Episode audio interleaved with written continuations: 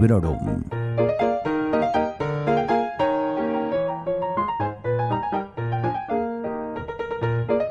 Hola, soy Vanessa y esto es Librorum, el podcast en el que os comento mis lecturas recientes de manera más o menos breve, tanto si me han gustado como si no mucho, y siempre sin spoilers.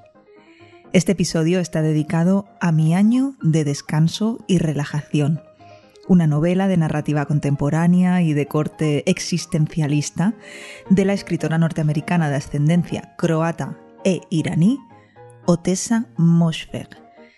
Mi edición es de Alfaguara de enero de 2019 y lo compré en formato digital.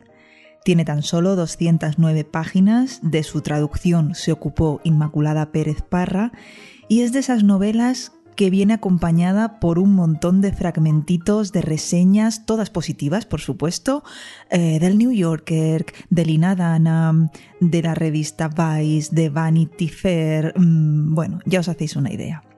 Es un libro de esos que en determinado momento se pone de moda y que es presuntamente transgresor. Vi este libro como recomendado en un vídeo de La Vikinga Lectora en YouTube, canal que os recomiendo. Y cuando fui a anotarlo como To Be Read, me di cuenta de que ya lo había marcado previamente. Así que bueno, fui a echar un vistazo a ver qué tal de precio estaba en, en su versión en digital y nada, lo compré.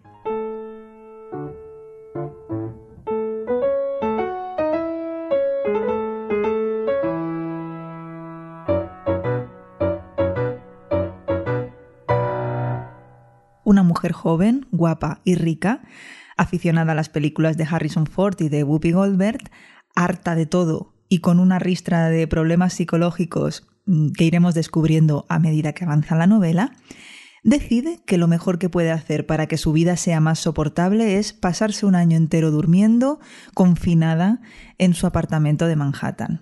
Para ello necesita dos cosas, dinero y drogas. De lo primero se ocuparon sus padres, que tuvieron a bien fallecer, dejándola con una suculenta herencia. Y de lo segundo eh, se ocupa una psiquiatra nada convencional que ha encontrado en páginas amarillas o Craigslist, bueno, lo que os suene más cercano a vuestra ubicación y generación. Cargada de somníferos y de otros narcóticos, no tarda en desarrollar tolerancia y dependencia, Así que cada vez necesita que la doctora le recete cosas más fuertes y en mayor cantidad.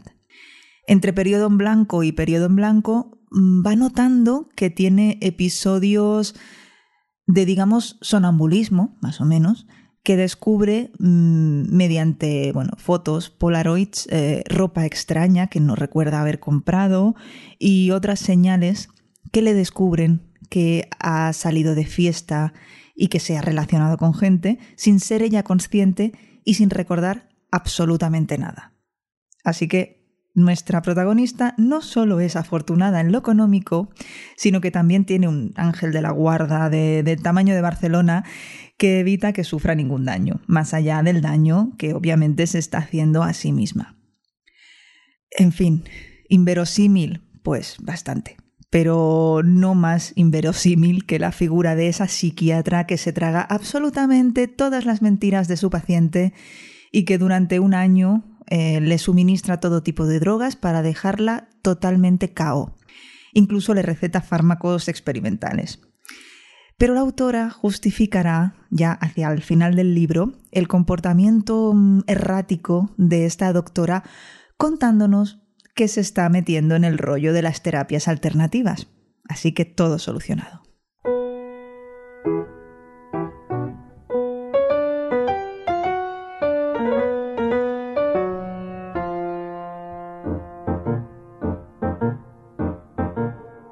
Entre sueño y sueño también conocemos a la mejor amiga, mm, esto muy entre comillas, de Doña Siestas, Riva, otra mujer joven, totalmente dependiente de la protagonista.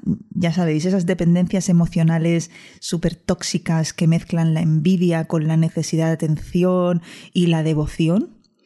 Arriba está obsesionada con su físico, prueba todas las dietas del mundo, se mata a hacer ejercicio y es bulímica. mientras que la protagonista tiene cuerpo, cara y cabello de modelo sin tener que hacer ningún esfuerzo.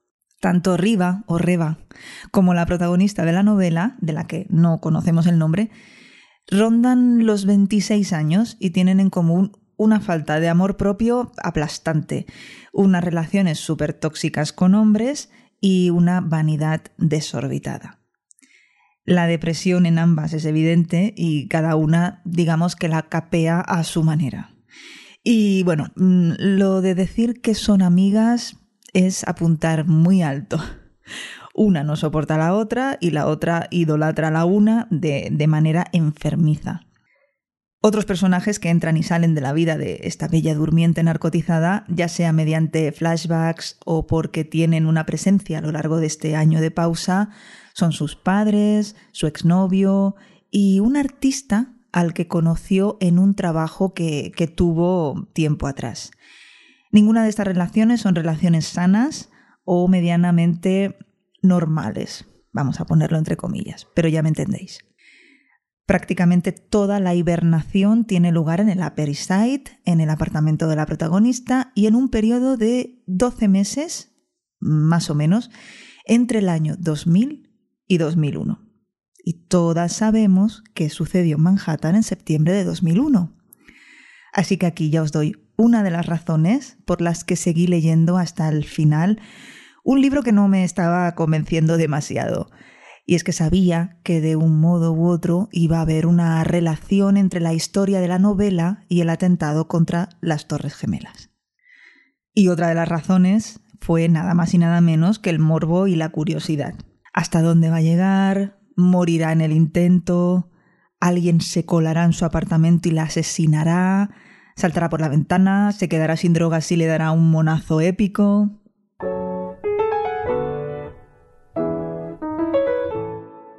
Y razones por las que no me convenció.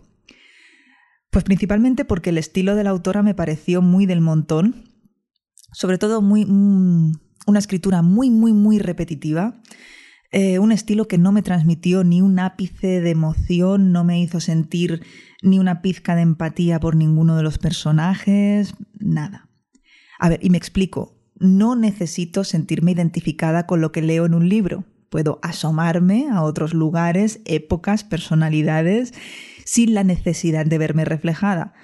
Pero mm, por lo menos quiero algo de carisma. Y si os dais cuenta, todo lo que esperaba de una protagonista con cero carisma y con cero encanto era que le pasasen cosas malas. No porque lo desease, sino... Bueno, es que realmente me daba igual, eh, sino porque creía que sería el lógico desenlace. Y es algo así como que te quedas para ver cómo termina la catástrofe, eh, pero la verdad es que hasta el desenlace me dejó fría en esa retaíla de buenas críticas que acompañan a este libro, eh, he visto mencionado en varias ocasiones el humor, el humor negro, el humor transgresor, la ironía. Ah, bueno, soy consciente de que el humor también es muy subjetivo, pero me da la impresión de que se está confundiendo cinismo con algún tipo de humor o con, no sé, con ese humor basado en la ironía. Y yo no lo veo por ningún lado, no me ha hecho ni puñetera gracia nada de lo que he leído en esta historia. Eh, el éxito que ha tenido esta novela, de hecho, la cantidad de buenas reseñas, incluso la opinión de Vikinga lectora, son todavía un misterio para mí. Me parece muy llamativo que Moschberg haya conseguido tanta popularidad con una historia tan insulsa. Ah, yo no sé si he de sentirme escandalizada porque alguien se ponga hasta arriba de drogas y quiera desaparecer del mundo, pero en serio, a estas alturas del partido. Si la intención era realizar un experimento antropológico o sociológico, mm, creo que tampoco le ha salido bien. Ni siquiera se molesta en sacar conclusiones. A ver, de acuerdo que las conclusiones quedan normalmente para el lector, pero ya que tampoco has brillado con el planteamiento ni con el desarrollo, pues qué menos. Así que ya veis, no va a ser una lectura que recomiende, no es emotiva ni emocionante, no es transgresora, ni siquiera especialmente descarada, para nada perturbadora ni tampoco divertida. Entretenida, en parte. Repetitiva, hasta la náusea. Recuerdo que cuando grabé mi opinión sobre Americana de Chimamanda Ngozi Adichie, usé la palabra mediocre. Y me viene muy bien volverla a usar para terminar esta reseña de mi año de descanso y relajación.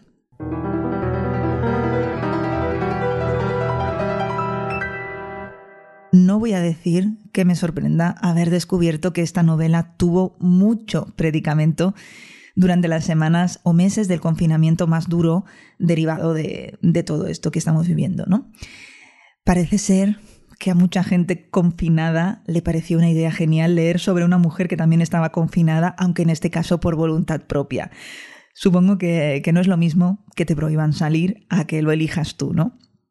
Pero bueno, por ahí a lo mejor es eh, la razón. Mm, yo de todas maneras opté por lecturas más amables, eso que se llama ahora un happy place, ah, como por ejemplo los dos primeros volúmenes de la trilogía de La Peregrina de Becky Chambers, una relectura de 84 Sharing Cross Road de Helen Humph o La librería del señor Livingston de Mónica Gutiérrez. Si queréis escapar de una realidad desagradable, yo os recomiendo este tipo de lecturas y todas, todos estos títulos que os acabo de nombrar están reseñados en episodios anteriores del podcast, por supuesto, sin spoilers. Y si ya queréis evadiros a lo bestia, sumergiros, no sé, en otro universo y olvidaros momentáneamente del mundo en el que os ha tocado vivir, yo os aconsejo que os atreváis con el archivo de las tormentas de Brandon Sanderson, que ahí tenéis material. Sé que impone porque son libros muy voluminosos, pero yo os animo a que os atreváis. Tenéis la reseña de los dos primeros libros de la saga, El Camino de los Reyes y Palabras Radiantes, también comentados en programas anteriores de Librorum. Bueno, no os digo más, que ahora me estoy leyendo El ritmo de la guerra y estoy me atacan, me asaltan ideas extrañas de volver a leer los dos primeros libros. Ay.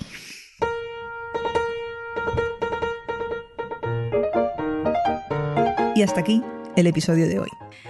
Por cierto, ¿os acordáis de mi reto bajar la pila? ¿Sí? Pues yo no. Como dijo una vez una gran, sabia amiga mía de nombre Adriana Izquierdo, fuck the system. Y quiero aprovechar este momento antes de despedirme para dar las gracias a los compañeros de Puede ser una charla más. Espero haberlo dicho bien, en especial a Alex, que en su episodio número 22 tuvieron la amabilidad de acordarse de Librorum. Si queréis ir viendo los libros que voy leyendo, os animo a que sigáis el perfil de Instagram del podcast, Librorum Podcast, todo junto. Así, no sé, quizá veis alguna pista de los libros que van a protagonizar próximos programas. Si os apetece dejarme feedback, podéis hacerlo en ebooks, Instagram o en mi cuenta personal de Twitter. En el espacio de Librorum en la web sons.red Vais a encontrar botones a todo esto, también a Goodreads y también, por supuesto, una cajita en la que podéis dejarme algún comentario y como siempre os digo, por favor, que sea de buen rollo. Muchas gracias a todos y a todas por seguir dejando que os acompañe durante un ratito desde este Librorum de Sons Podcast. Hasta pronto y felices lecturas. Acabas de escuchar Librorum, un podcast alojado en Sons, red de podcasts. Encuentra mucha más información de este episodio en nuestra página web, sons.red barra Librorum. Y descubre muchos más podcasts en sons.red.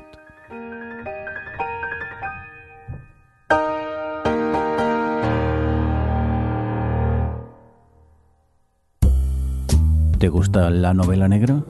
Adéntrate en El Rincón Criminal, un podcast de José Antonio Algarra en el que te habla de sus autores y personajes favoritos del género negro.